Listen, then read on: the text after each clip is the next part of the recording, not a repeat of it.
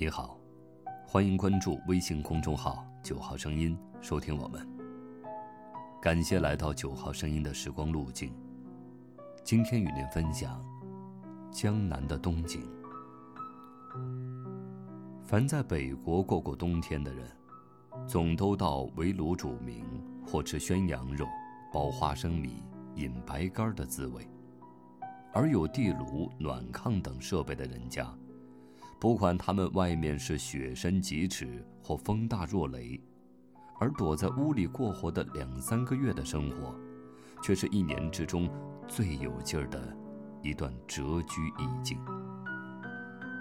老年人不必说，就是顶喜欢活动的小孩子们，总也是个个在怀恋的，因为当这中间，有的萝卜、哑梨等水果的闲食，还有大年夜。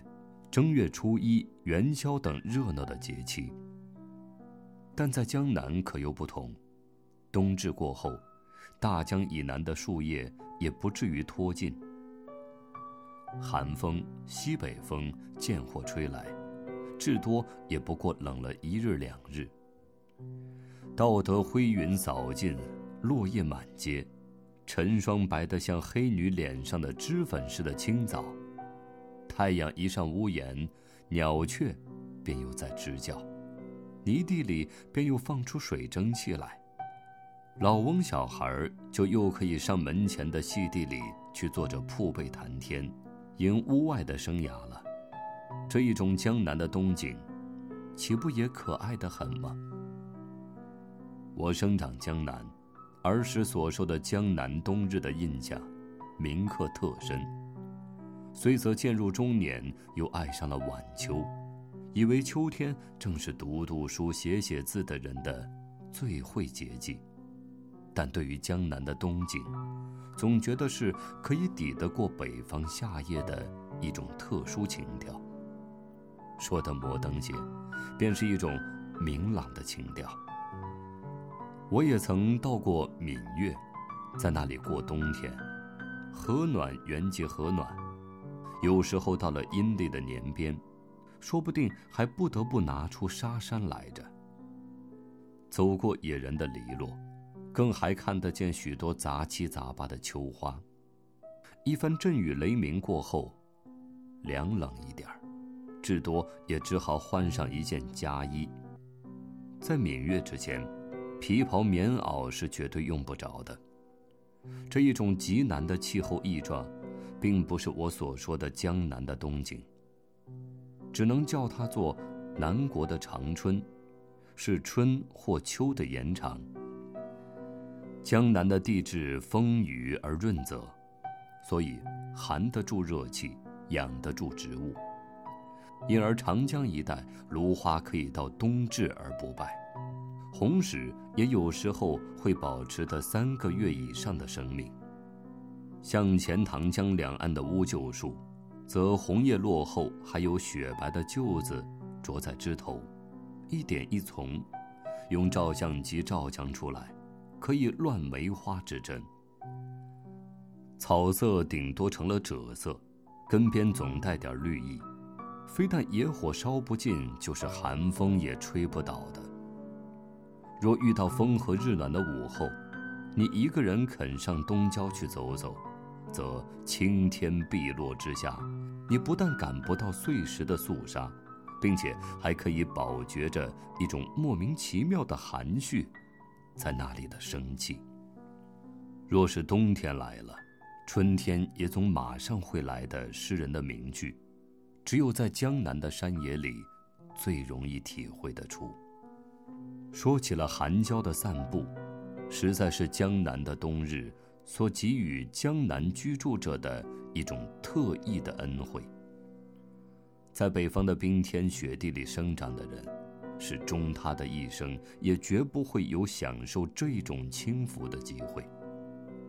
我不知道德国的冬天，比起我们江浙来如何，但从许多作家的喜欢以 “spazia” 港一字来做他们的创造题目的一点来看。大约是德国南部地方，四季的变迁，总也和我们的江南差仿不多。譬如说，十九世纪的那位乡土诗人洛在格吧，他用这一个散步做题目的文章，尤其写得多，而所写的情形，却又是大半可以拿到中国江浙的山区地方来适用的。江南河港交流，且又地滨大海，湖沼特多，故空气里时含水分。到了冬天，不时也会下着微雨，而这微雨寒村里的冬林景象，又是一种说不出的悠闲境界。你试想想，秋收过后，河流边三五家人家，汇聚在一道的一个小村子里。门对长桥，窗临远阜，这中间又多是树枝茶压的杂木树林。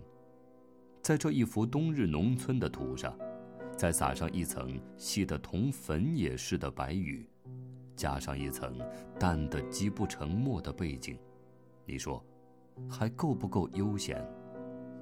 若再要点景致进去，则门前可以泊一只乌篷小船，茅屋里。可以添几个喧哗的酒客。天垂暮了，还可以加一位红黄，在茅屋窗中画上一圈，暗示着灯光的月晕。人到了这一个境界，自然会的胸襟洒脱起来，终至于得失俱亡，死生不同了。我们总该还记得唐朝那位诗人做的。暮雨潇潇江上树的一首绝句吧。诗人到此，连对绿树豪客都客气起来了。这不是江南冬景的迷人，又是什么？一提到雨，也就必然的要想到雪。晚来天欲雪，能饮一杯无？自然是江南日暮的雪景。寒沙梅影路，微雪酒香村。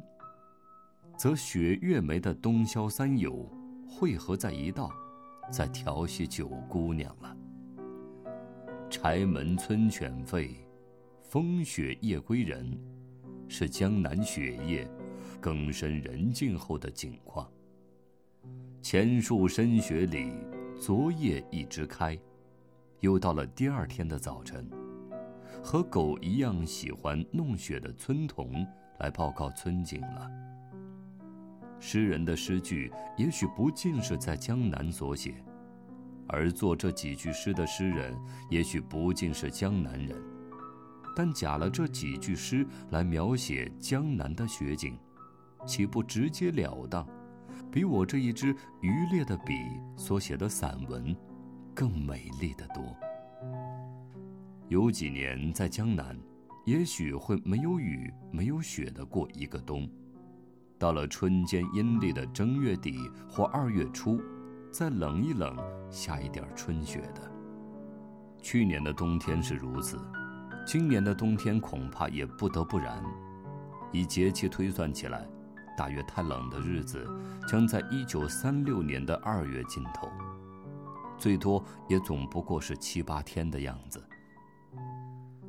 像这样的冬天，乡下人叫做旱冬，对于麦的收成或者好些，但是人口却要受到损伤。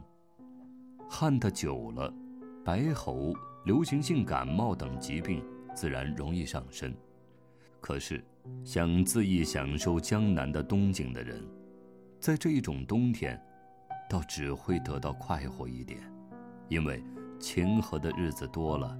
上郊外去闲步逍遥的机会，自然也多。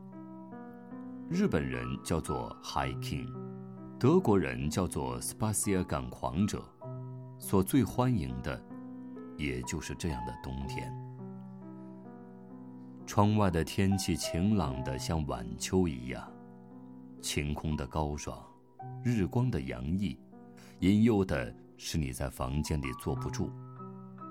空言不如实践，这一种无聊的杂文，我也不再想写下去了，还是拿起手杖，搁下纸笔，上湖上散散步吧。